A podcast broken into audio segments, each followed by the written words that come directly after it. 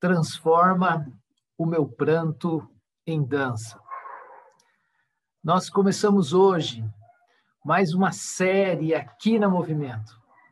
A nossa série serão cinco domingos, que a gente começa hoje e a gente vai seguir aí no mês de setembro. Nós queremos pensar, porque todos nós já enfrentamos dias de pranto, dias de choro, quando a dor nos atinge de forma profunda, quando nos fere com força, muitas vezes a nossa mente se enche de perguntas. Eu acredito que você já fez essas perguntas, como eu também já fiz. Por que tal coisa aconteceu? Será que é para mostrar para mim a fragilidade da vida? Será que esse evento, essa coisa, algo que eu não estou sabendo lidar muito bem, será que veio na minha vida para aprofundar a minha fé? É muito difícil responder a essas questões. Muitos de nós somos tentados a pensar que, se sofremos, a única coisa ou a coisa mais importante que nós corremos e que nós desejamos é o alívio a essa dor que nós estamos sentindo. Nós queremos escapar a qualquer custo.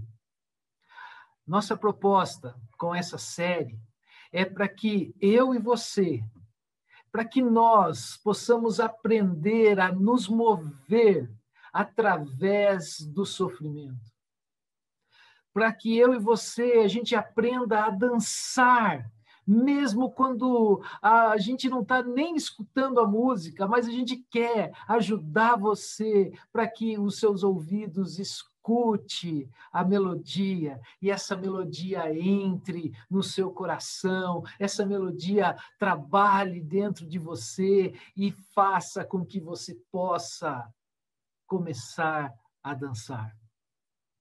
Nós queremos aprender a lidar com o sofrimento de forma diferente. Não buscar evitar o sofrimento, na verdade, não buscar, né, mas evitar o sofrimento a qualquer custo. Eu quero convidá-lo nessa série a aprender como atravessar tempos difíceis, mas com esperança. Esperança, eu e você já ouvimos tanto falar sobre esperança. Esperança é andar, mesmo que a gente não tenha, não veja e não tenha certeza do que vai acontecer ali na frente.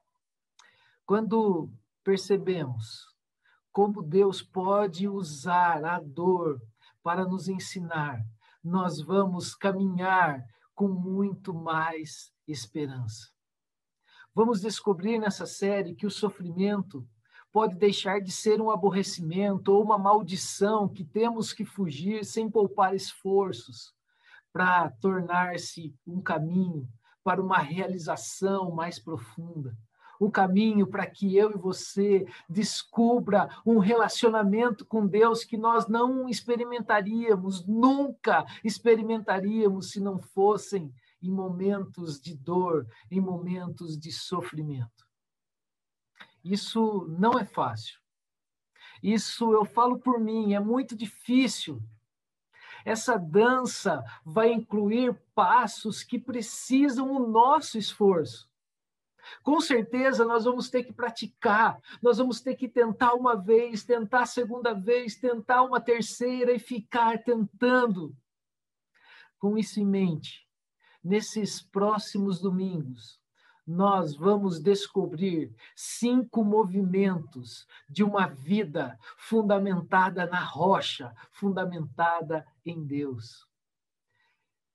Eu quero deixar claro para você uma coisa, já de cara, no início da nossa série.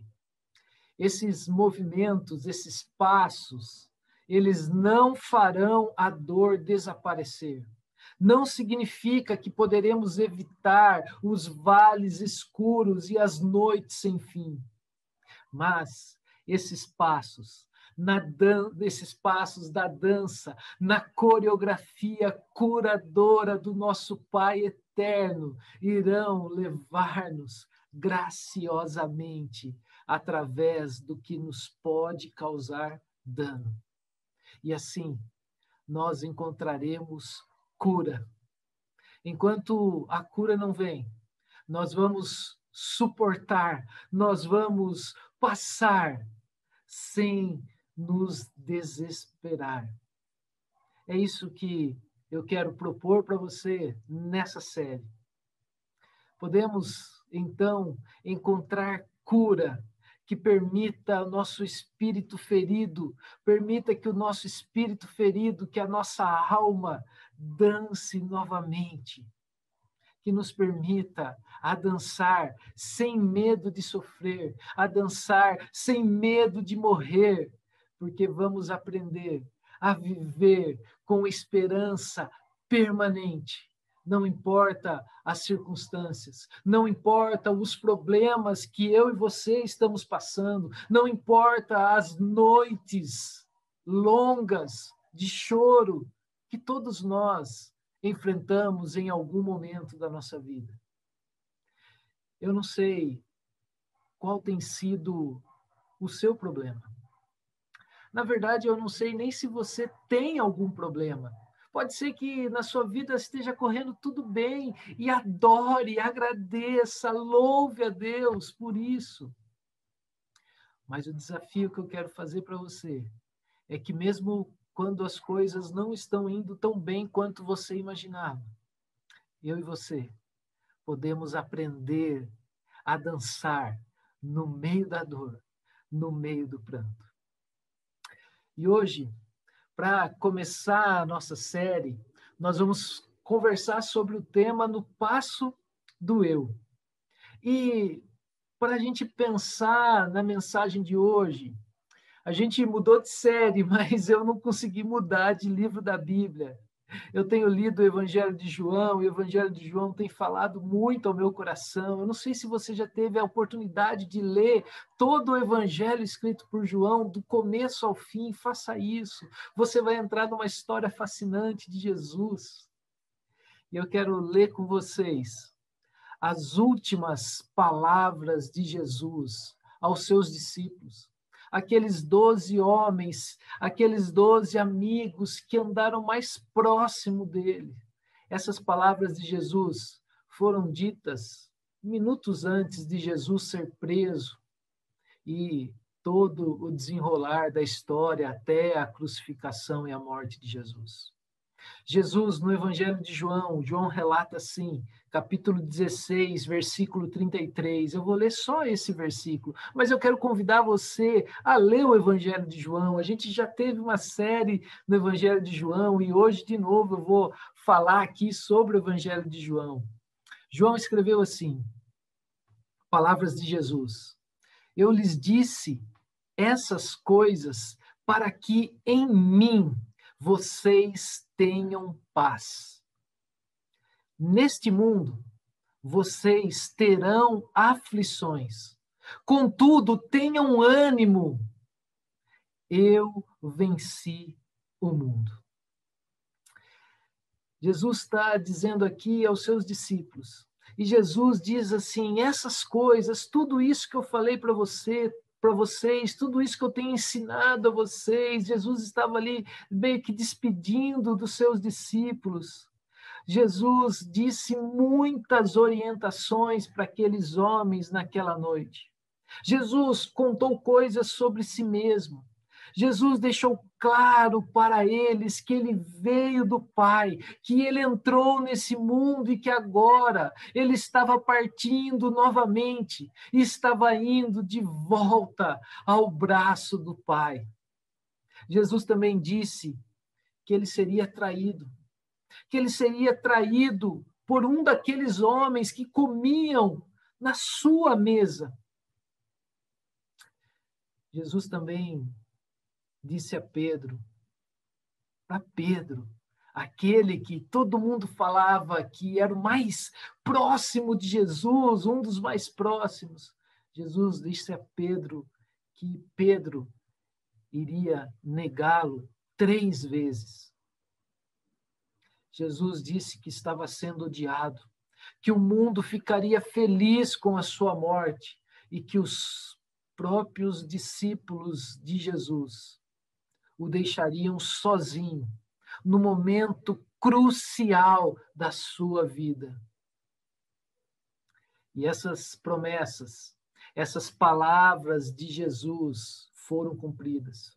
E eu não tenho dúvida que aqueles homens, pensando em tudo aquilo que aconteceu, a sua fé foi fortalecida. Os discípulos de Jesus creram muito mais em Jesus.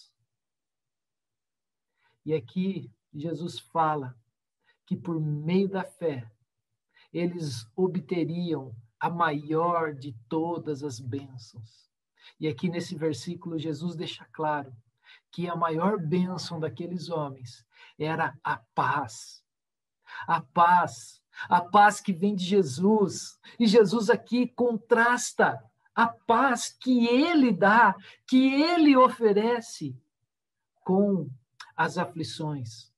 Jesus alerta os seus discípulos que no futuro, em breve, dali a poucos dias, eles enfrentariam aflições, eles enfrentariam dores, eles enfrentariam dias de sofrimento.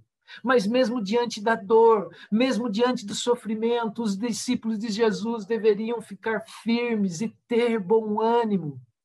Porque se eles eram discípulos de Jesus, eles também ah, venceriam o mundo da mesma forma que Jesus venceu. Se no mundo os discípulos experimentariam aflições, tribulações, problemas. Em Jesus Cristo, os mesmos discípulos experimentariam paz, a paz plena, a paz que vem de Jesus. Jesus, ele foi conhecido na Bíblia como o homem de dores. Temos muitos teólogos que citam Jesus falando que ele é o homem de dores, né?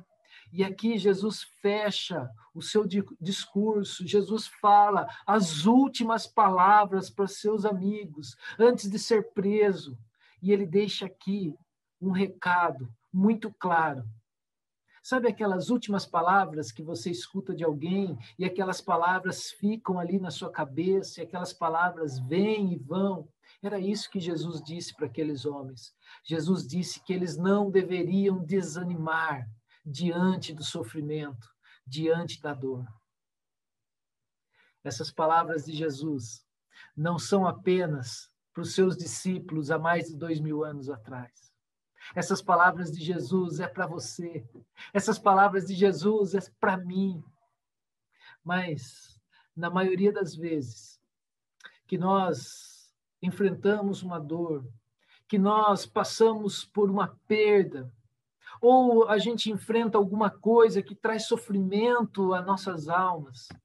Uma das saídas que a maioria de nós utiliza e muitas pessoas utilizam, eu já utilizei, eu muitas vezes utilizo, é negar a causa da dor.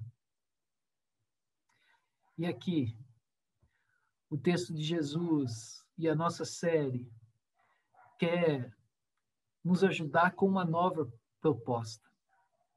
Nós queremos, com essa série, convidar você a experimentar comigo um novo caminho. Eu quero convidá-lo a viver integralmente no meio do sofrimento. Será que é possível nós vivemos de forma integral no meio do sofrimento, no meio de uma pandemia, no meio de incertezas, no meio de um mundo tão difícil? Será que eu e você conseguimos ver o sofrimento como uma oportunidade? Será que nós, em algum momento que, da, das dificuldades que nós passamos, nós podemos olhar para aquele momento de dor, para aquele momento que não aconteceu da forma que a gente esperava e ver que aquela é mais uma oportunidade, que aquela é mais um momento que Jesus está moldando a minha e a sua vida. Eu confesso para vocês, muitas vezes, em meio à dor, em meio a sofrimentos, em meio a noites longas, eu olho para aquela situação e eu penso que aquele é um momento onde a minha vida parou, onde o um momento que a minha vida foi interrompida pela aquele por aquela dor que eu tenho sentido. Como realizar essa mudança para olhar para o sofrimento, olhar para a dor e deixar de evitar a dor? Como a gente pode aprender mais de Deus em dias onde os nossos planos não dão certo? Onde as coisas parecem que não funcionam da maneira que a gente esperava ou que a gente desejava. Como a gente deixar de evitar essa dor e falar, já que eu estou passando por esse momento, eu quero aprender mais de Deus. Meu querido amigo, minha querida amiga, eu tenho que confessar para você que eu tenho muito a aprender nessa área. Eu, nessa última semana, foi uma semana muito difícil. Na verdade, até na sexta-feira eu estava lutando contra esse texto, porque é muito difícil a gente entender. A gente não, vou falar por mim, né? É muito difícil eu entender que no meio da dor eu posso dançar. No meio da dor eu ainda consigo, posso conseguir ouvir a música e tentar dançar no ritmo da música. Especialmente para mim, gente, que eu não sei dançar nada. Como assim dançar é algo que não faz parte da minha vida. Primeiro passo para a gente aprender a dançar ou escutar a música e experimentar a dança no meio do choro é avaliar as nossas perdas. Esse é o passo inicial dessa dança pode parecer simples, embora muitas vezes seja muito difícil a gente nomear aquilo que a gente perdeu, aquilo que não deu certo, aquilo que causa dor. Muitas vezes a gente não quer trazer isso diante de Deus. E parece paradoxal, mas a cura e a dança começam com uma visão honesta daquilo que nos causa dor. Eu tenho aprendido muito na terapia e eu louvo a Deus pela vida do Adilson, que tem me acompanhado nisso daí, que eu preciso descobrir e identificar aquilo que causa dor. Porque quando a gente é, descobre aquilo que causa dor, fica mais fácil para a gente lidar. Eu sei, muitas vezes nós enfrentamos perdas, perdas secretas que só você sabe, que só eu sei, e essas perdas nos paralisam e nos mantêm prisioneiros, seja ela por rejeição, seja ela por vergonha, seja ela por culpa. Nós tentamos esconder isso até dos olhos de Deus. Sabe aquela parte da sua vida que você fala assim: não, Deus, isso aqui é só meu. O senhor não precisa se envolver com isso aqui, não. Isso é meu. É um problema meu. O senhor não, não entra nessa área, não. Será que só eu que tenho esse tipo de problema? Será que só eu que tenho dificuldade de chegar diante de Deus e rasgar o meu coração e falar: Deus, é isso que tem causado dor. Eu quero deixar isso na sua mão. Eu quero aprender com isso. Eu quero aprender a dançar. Eu quero aprender a me deixar livre das coisas do passado, das coisas que eu fiz ou das coisas que pessoas fizeram para mim.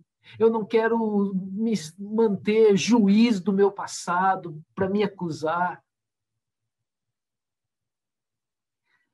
Muitas vezes nós não entendemos muito bem a graça e a misericórdia de Deus. Porque nós tentamos comparar a graça, nós tentamos comparar a misericórdia de Deus com a nossa misericórdia. Nós limitamos a misericórdia de Deus aos nossos medos humanos.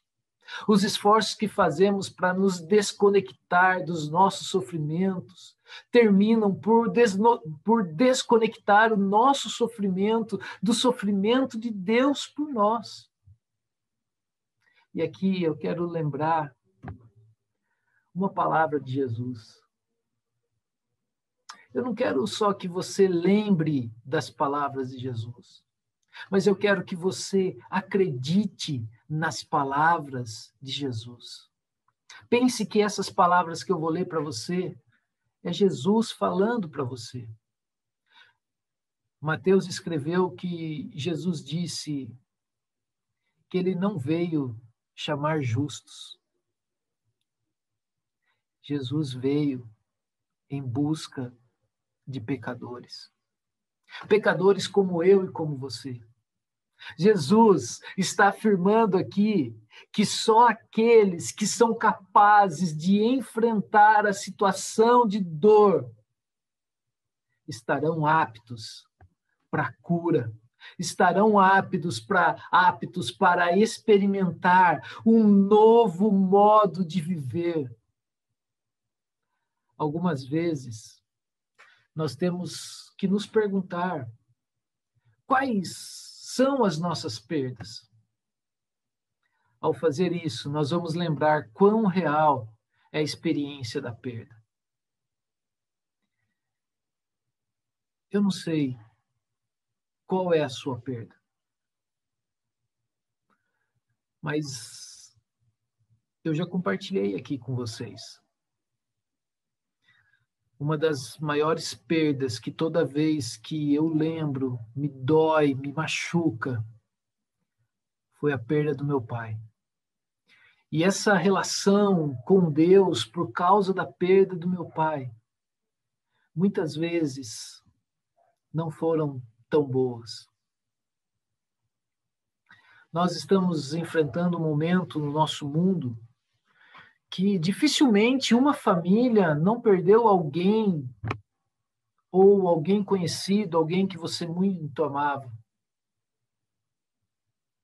Nós temos experimentado também perder pessoas, muitas vezes de maneira que causou muita dor para a gente.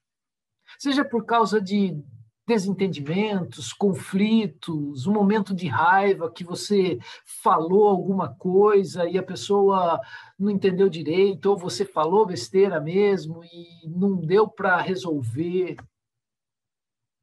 Nós estamos passando por momentos onde pessoas têm perdido emprego, perderam a perspectiva de carreira, outros perderam até um bom nome, porque não tem como continuar aí lidando com situações financeiras complicadas.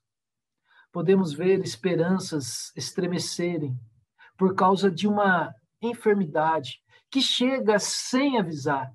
Os sonhos desaparecem quando alguém em quem nós confiamos nos trai. Um membro da família pode deixar o lar com muita raiva e aí a gente fica com aquela questão: onde que nós falhamos? Qual foi o momento que aconteceu algo que trouxe para esse lugar? Muitas vezes nosso sentido de perda é maior ainda. Eu não sei você, mas nessa última semana olhar aquelas notícias que estão aparecendo lá do Afeganistão, tem mexido muito o meu coração. A gente parece que a gente vê aquilo na televisão, tá, tá tão longe da gente, mas você já se colocou no lugar daquelas pessoas? Você já pensou se fosse ter que você, sua esposa, seus filhos, saírem de casa com a roupa do corpo e ali ficarem esperando um avião para te levar de um lugar que você está com medo, e logo ali em seguida vem e tem um atentado, centenas de pessoas morrem.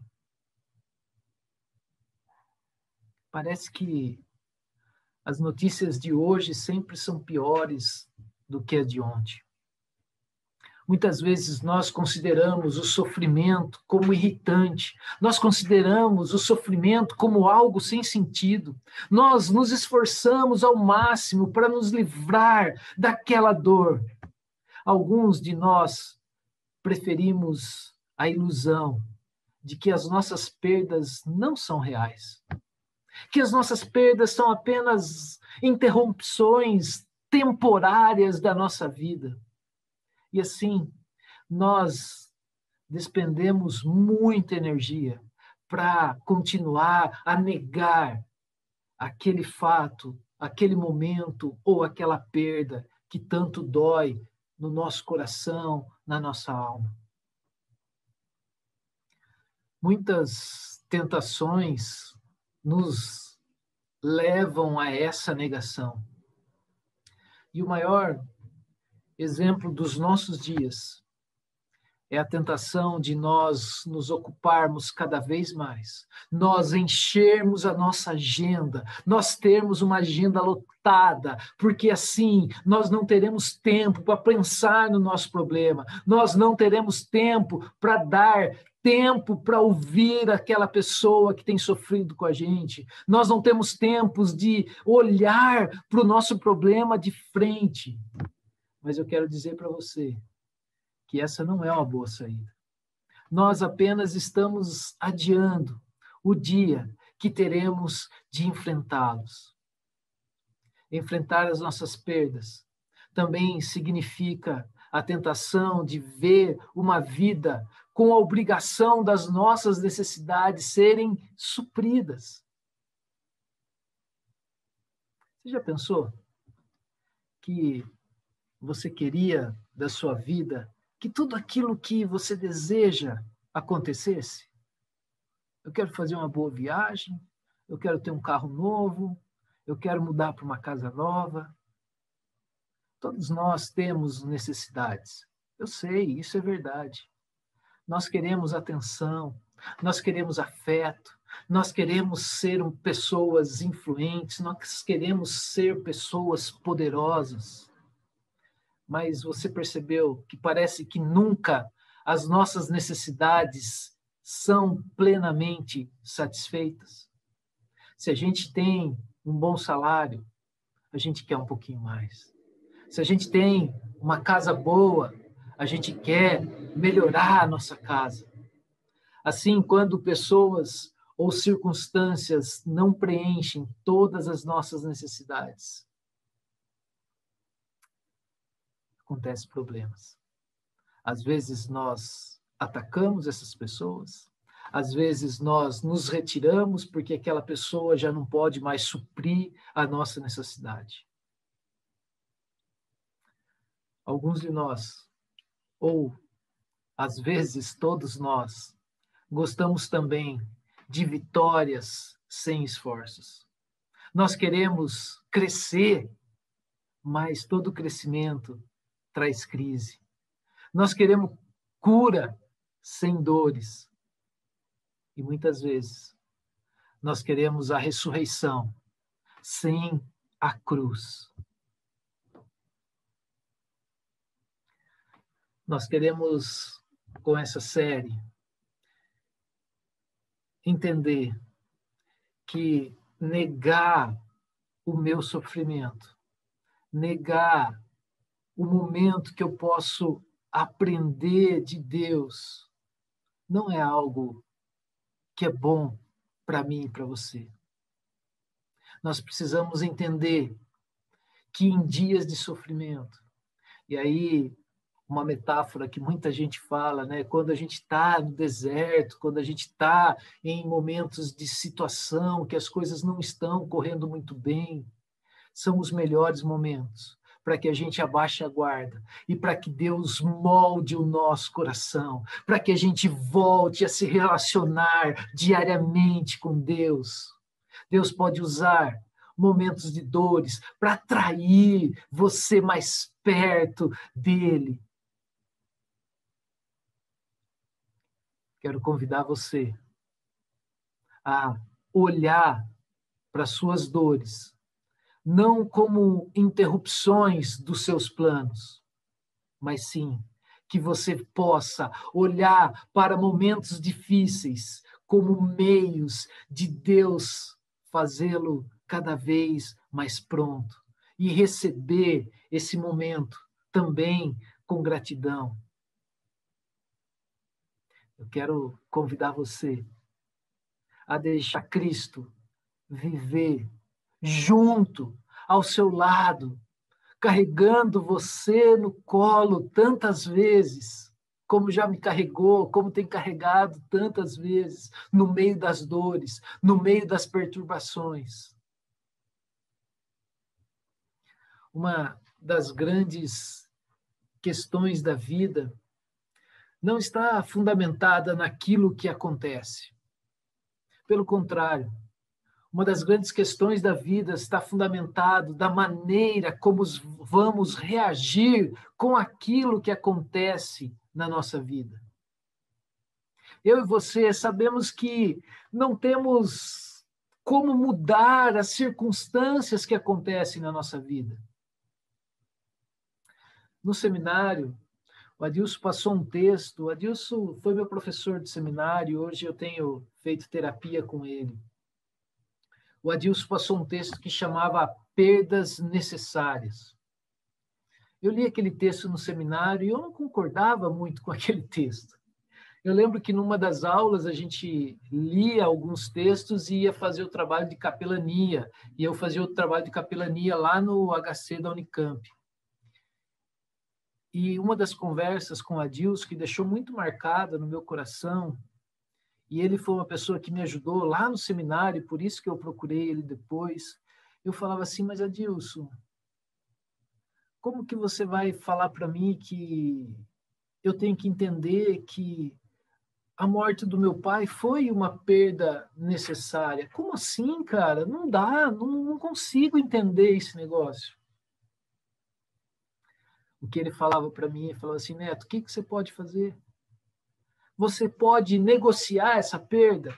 Você tem alguma coisa para você negociar essa perda? Não, não tem. Mas você pode vivenciar essa perda de forma diferente. Eu e você, nós somos chamados a perceber que o Espírito Santo de Deus, ele está trabalhando na nossa vida, que ele está trabalhando na minha e na sua vida, em todos os momentos, mas nos momentos mais escuros, nos momentos mais difíceis, eu e você somos convidados pelo Espírito Santo a escolhermos a vida, não escolhermos a morte. Eu e você fomos desafiados, nós somos chamados a entender o sofrimento como algo que acontece na vida de todas as pessoas. Eu e você precisamos aprender a não nos rebelar contra coisas inconvenientes que acontecem na nossa vida porque elas acontecem. Eu e você precisamos entender que perdas acontecem. Mas Jesus nos convida a participarmos de uma dança muito maior. Nós muitas vezes queremos dançar do nosso jeito. Muitas vezes nós nem queremos dançar, nós nem queremos ouvir a música. E aí o que nos resta é chorar. E o pranto O pranto, ele é ele tem o poder de nos fazer pobres, ele tem o poder de nos mostrar a nossa pequenez, quem realmente nós somos. Mas é precisamente aqui, no meio da dor, no meio da pobreza, no meio da fraqueza, que o dançarino, Jesus, nos convida a levantar e a dar os primeiros passos é dentro do sofrimento e nunca fora dele que Jesus entra em nossa tristeza. Jesus nos toma pela mão, nos puxa gentilmente, fazendo que com, com que eu e você fiquemos em pé. E ele nos convida a dançar. Eu e você podemos descobrir no meio da dor o caminho da oração. O caminho da oração, como o salmista Davi disse. O caminho da oração, como o salmista Davi escreveu lá no Salmo 30. O salmista Davi escreveu: Mudaste, transformaste o meu pranto em dança. Porque no centro do nosso pranto, no centro do nosso choro, nós encontramos a graça maravilhosa de Deus. E quando nós conseguimos dançar, quando nós dançarmos, nós percebemos que não precisamos ficar confinados em nosso pequeno espaço da dor, eu e você somos convidados a sair, nós podemos sair dessa dor, nós podemos parar de centralizar a nossa vida em nós mesmos, nós podemos chamar outras pessoas a dançarem conosco uma dança muito maior. Nós podemos aprender a dar espaço aos outros, principalmente ao outro gracioso, que está no nosso meio. Nós podemos dar espaço para que Jesus invada, encha o nosso coração no meio da dor. Eu e você, como povo de Deus, nós somos convocados a ser graça de Deus na vida das outras pessoas nós podemos aprender que a nossa pista de dança não é apenas aquele cercadinho da nossa dor, que nós não queremos sair dele. Nós podemos aprender que a nossa pista de dança é o mundo todo. E assim, o nosso passo, ele se torna mais leve, o nosso passo vai se tornando mais ligeiro. Sabe por quê? Porque Deus chama outras pessoas para que eles dancem junto conosco. O desafio é não fazermos nosso percurso partindo da nossa vida a nossa vida pequena, a nossa vida insignificante na direção da graça maior de Deus. Eu e você somos chamados a sair desse lugar isolado.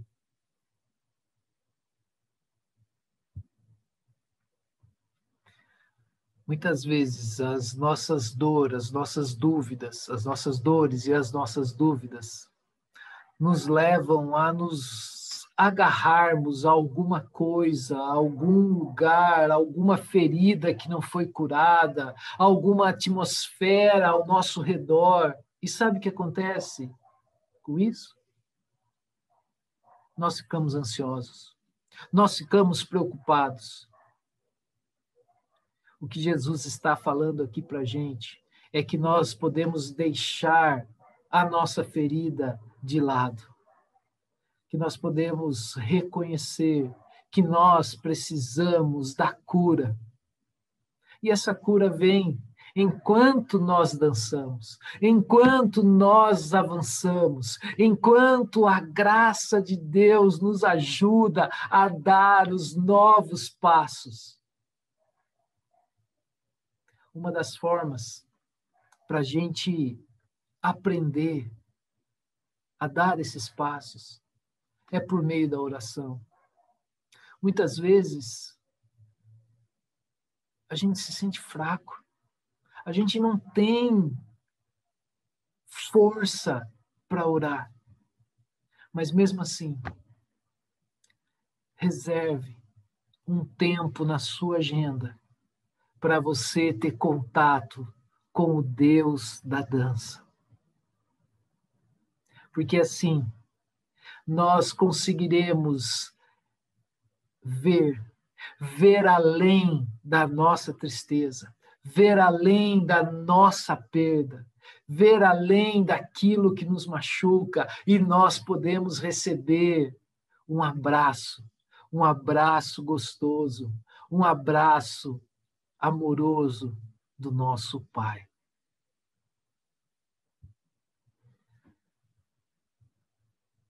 Talvez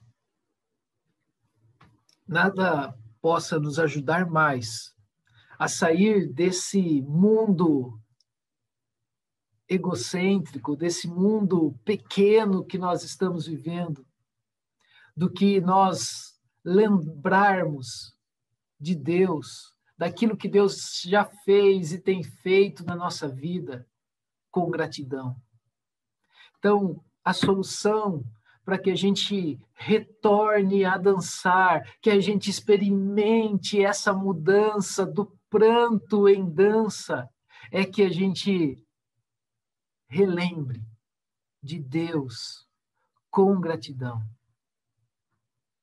Quando nós reconhecemos que o nosso Pai é gracioso, que o nosso Pai é cuidadoso, nós vamos reconhecer que Deus está presente em tudo na nossa vida.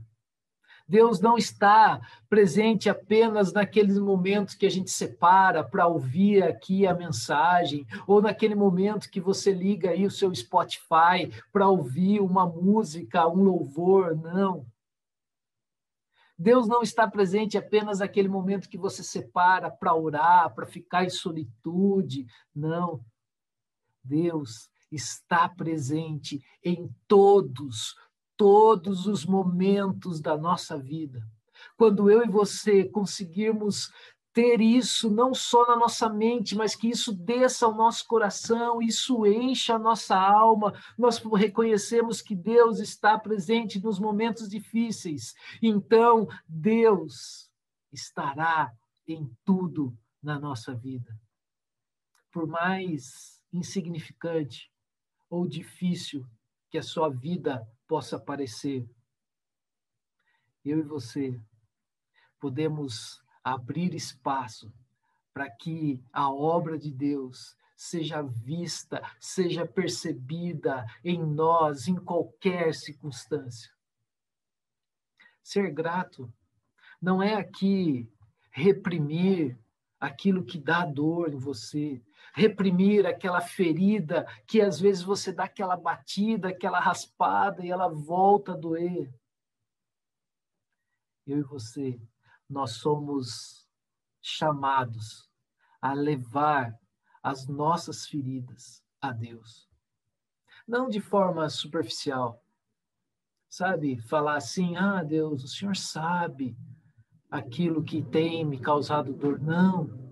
Deus quer uma relação com a gente. Deus quer que a gente chegue diante dele, rasgue o nosso coração, deixe tudo aberto, coloque à disposição dele para que eu e você possamos experimentar, mesmo de forma lenta, esse cuidado esse a dar os primeiros passos. Eu tenho tentado participar dessa dança.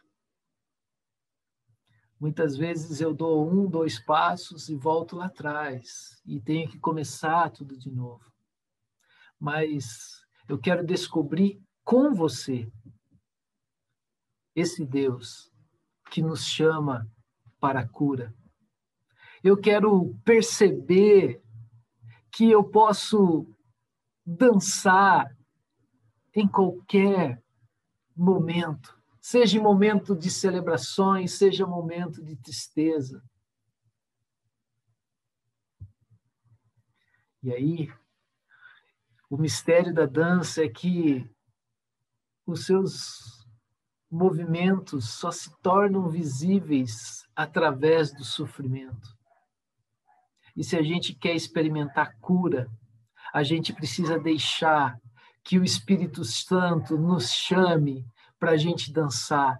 Deixar que o Espírito Santo fale ao nosso, ao nosso ouvido, que o Espírito Santo nos toque para que a gente possa crer de novo, mesmo no momento difícil, mesmo no momento de dor, porque quando a gente deixa Deus guiar, deixa Deus orientar a nossa vida, parece que as coisas ficam mais fáceis. Ontem eu estava conversando com um amigo muito querido. E eu perguntei para ele como que estava a vida dele, né?